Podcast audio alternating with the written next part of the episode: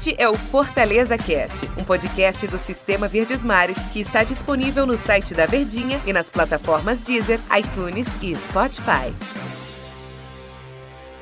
Aquele abraço para você ligado em nossas plataformas do Sistema Verdes Mares de Comunicação. Está começando mais uma edição do Fortaleza Cast, né? Todo um produto do Sistema Verdes Mares para você torcedor do Leão do Psi, ligadinho em todas as nossas plataformas.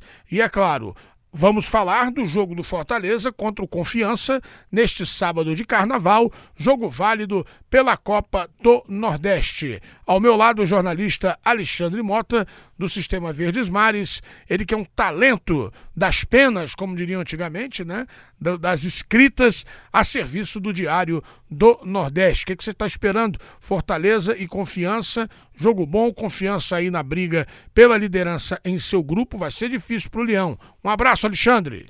Um abraço, André, e também a todos os nossos ouvintes aí que estão acompanhando o nosso podcast aqui, dentre as plataformas né, do Sistema Verdes Mares. O André aí falou um talento né, no impresso. O André, que é um talento na rádio, na televisão, em todos esses âmbitos, experiente jornalista aqui e nosso companheiro de trabalho.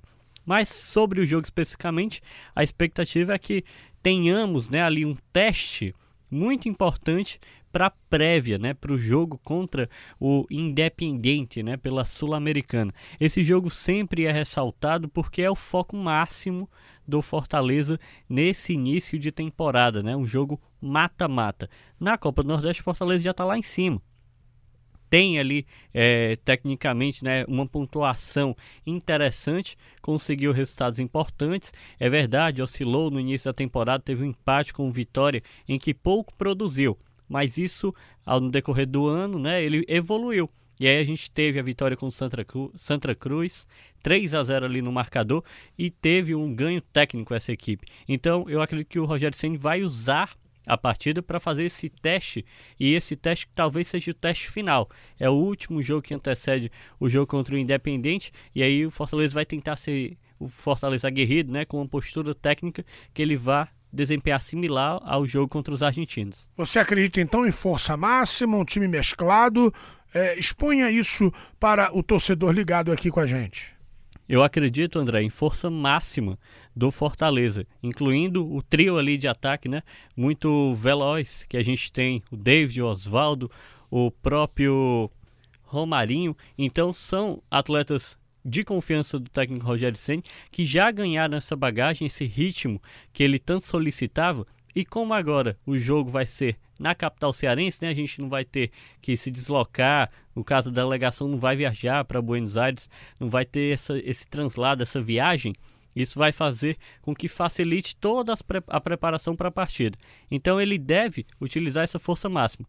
Claro que com sempre uma cautela. A gente sabe que ele não, ele não tem ainda peças de reposição, as peças que ele gostaria de ter, esses atacantes de velocidade. O Fortaleza ainda tem débito, né? ele ainda não conseguiu fazer toda essa aquisição. Trouxe agora um jogador a mais, né?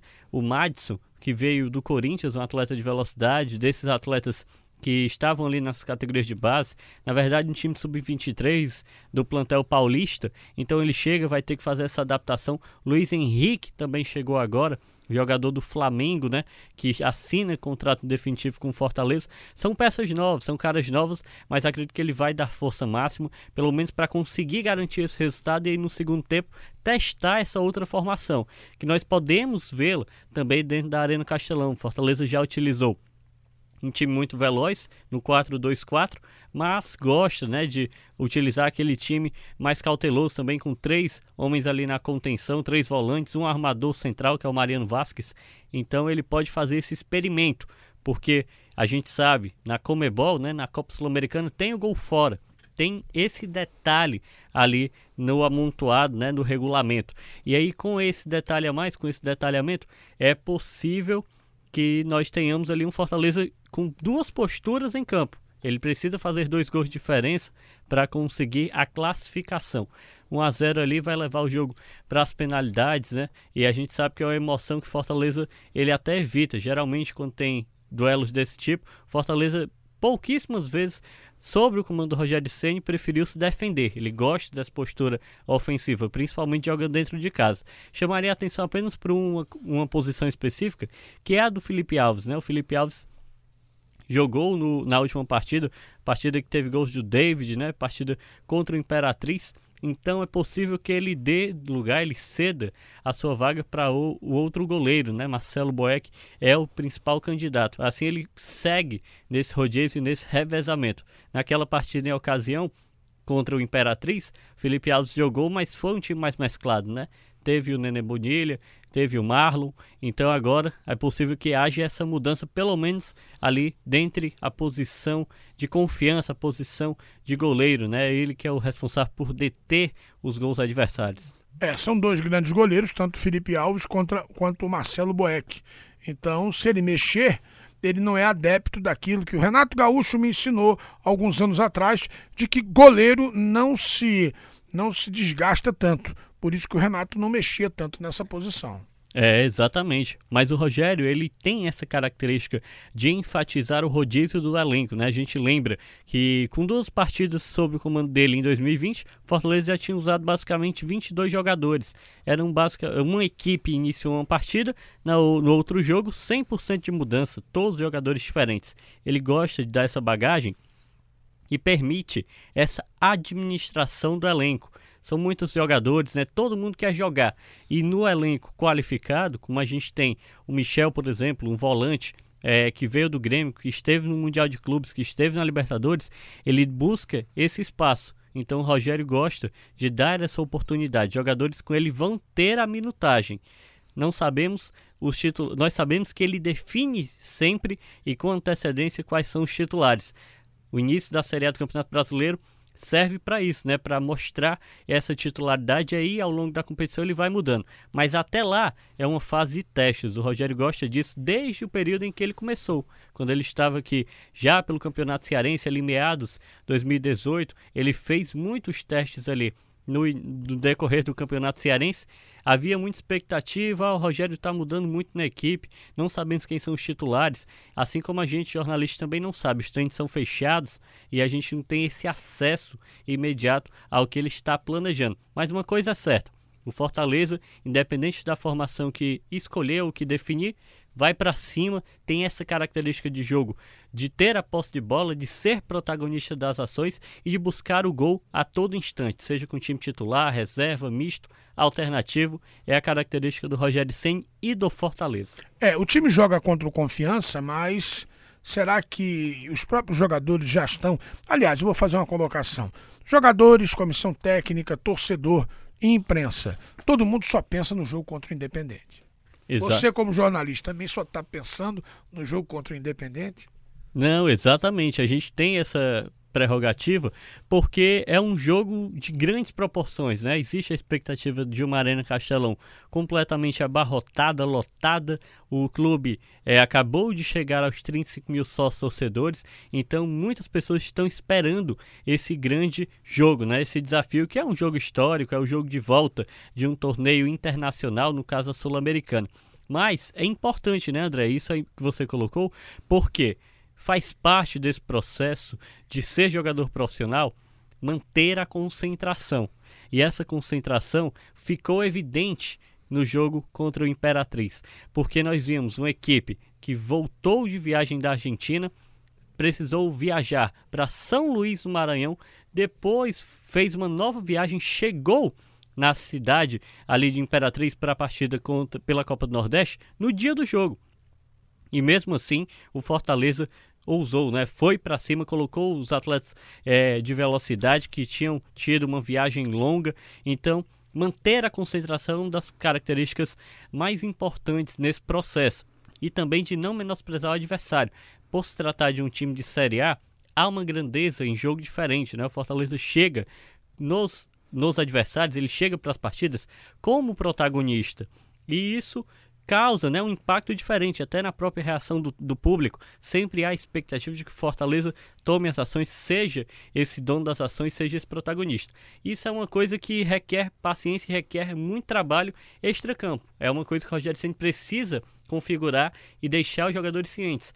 Todos esses jogos são importantes, até por uma pontuação, se a gente imaginar que todos os jogadores eles têm uma pontuação um, é, pessoal ou individual a cada partida, atuar mal faz com que eles percam espaço junto do elenco principal. E no jogo contra o Independente, todo mundo vai querer estar lá, seja os jogadores, os jornalistas, a torcida. É um evento histórico, né, André? E você acredita de como é que esse time tem que se comportar contra o Independente?